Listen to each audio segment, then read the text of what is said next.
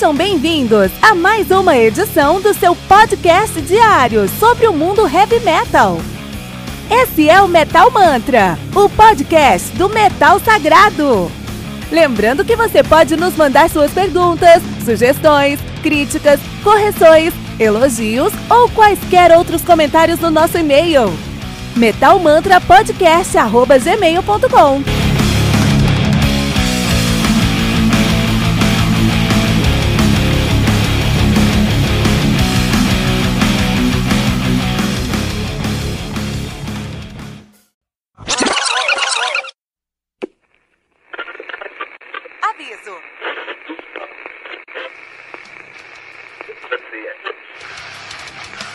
Antes de começar, avisamos que todo o conteúdo do Metal Mantra é Creative Commons. Por isso, músicas, links e podcasts citados nesse programa estão na descrição desse episódio. E caso você ouça algum barulho estranho durante esse episódio, não se assuste. Isso acontece porque eu estou gravando esse programa na rua. Só mais uma mágica que o Encore FM fez acontecer.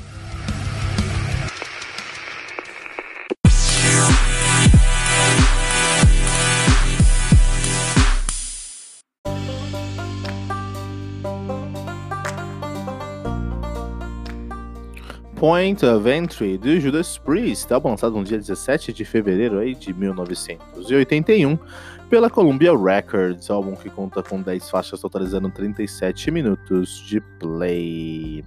O Judas Priest, Judas Priest que é uma das maiores bandas do heavy metal mundial, os caras são de Birmingham, na Inglaterra, nativa desde 1970. Na verdade, em 69 a 70 eles assumiram o nome de Fright, em 70 eles mudaram o nome para Judas Priest, né? Uh, os caras têm uma discografia aí já bem, bem longa, na verdade. Os caras têm aí o Rock'n'Rolla de 74, tem o Sad Wings of Destiny de 76, Sin After Sin de 77, Stained Class de 78, Killing Machine de 78 e Hellbent for Leather de 79. Esses primeiros cinco álbuns, cinco álbuns porque o Stained Class e o Killing Machine é o mesmo álbum em lugares diferentes, né? ou com algumas diferenças pequenas. Na verdade, esses primeiros cinco álbuns foram os definidores do que a gente chama de British Heavy Metal, né? Uh, o, Meta o, Iron Maiden fez o New Wave of British Heavy Metal, sim, mas antes de tudo isso teve o British Heavy Metal, que é o Judas Priest, e foi estabelecido esses primeiros cinco álbuns aqui. Uma sonoridade bem específica, uma sonoridade bem uh, ah, um, em transição entre um rock and roll um pouquinho mais uh, agressivo, um pouquinho mais rápido, e mas sem chegar num thrash, num death, ou até mesmo no próprio New Wave of, of British Heavy Metal, tinha um pouquinho de menos melodia, né? Apesar que algumas músicas lá do Painkiller, por exemplo, já estavam mais pra cima. Mas consistência nunca foi o nome que definiu Judas Priest, por exemplo. Temos coisas como Turbo, Rammer Down, que são terríveis na discografia dos caras.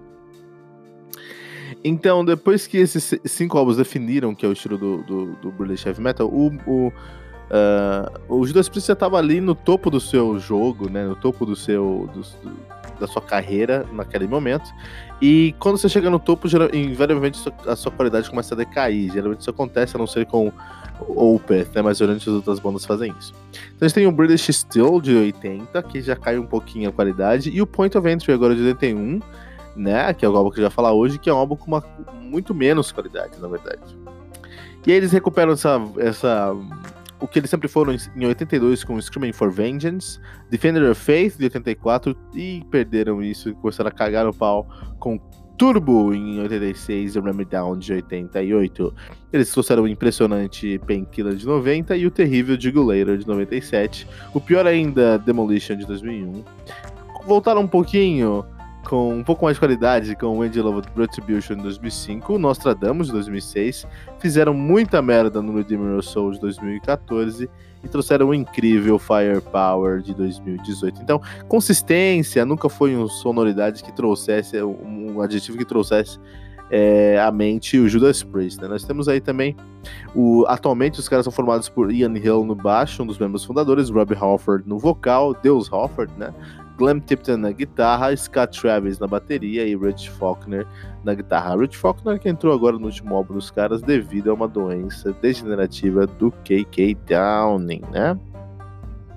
Uh, na época aí do, do nosso querido Point of Entry, nós tínhamos aí uma outra formação, né? Que era o Dave Holland na bateria, ele faleceu em 2018, Ian Hill no baixo, Glenn Tipton na guitarra, Rob Hofford no vocal e KK Downing nas guitarras, né? Então esse álbum aqui, apesar de ser um álbum é, que foi lançado numa uma das melhores épocas do Judas Priest, depois do, do, dos seus cinco primeiros grandes álbuns e do British Steel, é um álbum que tem pouco do que o Judas Priest trouxe nos seus últimos álbuns. Por exemplo, nenhuma dessas essas músicas são rápidas, mas não são muito rápidas. Essas músicas são é, é, agressivas, não são muito agressivas. Os riffs são bem feitos, mas não tanto. Baixo, é, faz uma cama bem sólida, mas nem tanto. Então é um álbum que quase chegou lá.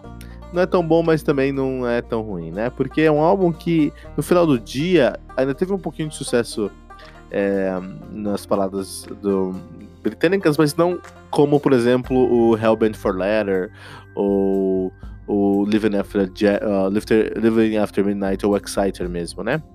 Uh, então, ainda tem um DNA do Judas Priest. Judas Priest, na época, só, só fase pré-rock and roll, só fase lá como Fright ainda, né? Que era simplesmente um rock and roll um pouquinho mais classudo, um pouquinho mais é, é, melódico, assim, né? Então dá pra sentir a energia, a sinergia dos membros da banda. Mas no final do dia é um álbum com muito pouca inspiração e você tem que escutar muito pra garimpar algumas coisas que você vai achar interessante. Por exemplo, You Say, you, you say Yes, Don't Go e On The Run. Então esse é um álbum que é importante para a discografia do Judas, Judas Priest para entendermos. É, foi o primeiro grande momento negativo do Judas Priest. Primeiro decaída do Judas Priest. Primeiro momento onde a crítica e o público teve que olhar e falou: tem uma coisa acontecendo com esses caras. Esse álbum aqui não dá pra passar um pano, a gente tem que falar que é ruim. Porque depois dos caras ser lançado aí. Uh, Sad, Wings of, Sad Wings of Tragedy, Scene After Scene, Standard Class, Hellbent for Letter, é, são muita coisa, muita coisa boa, né? Muita coisa incrível. E aí quando os caras lançam, eh, lançam o British Steel, o pessoal torce o nariz e fala, ah, mas beleza, assim, é só talvez eu que não tô conectado aí com as novas tendências do mundo heavy metal. Mas quando sai o Point of, Point of Entry de 81, não tem como passar um pano, é um álbum ruim, cara, é um álbum ruim.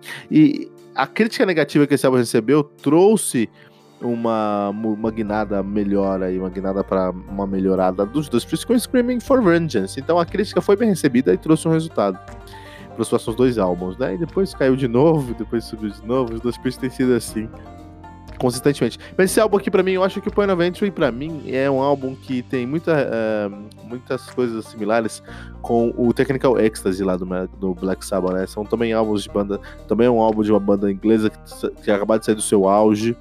E um álbum que vem com muita influência do blues e com muita influência do, da, da galera da grooveria aí, né?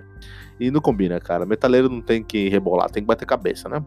Mas isso aí, Point of Entry do Judas Priest aqui no Today in Metal, no Metal Mantra.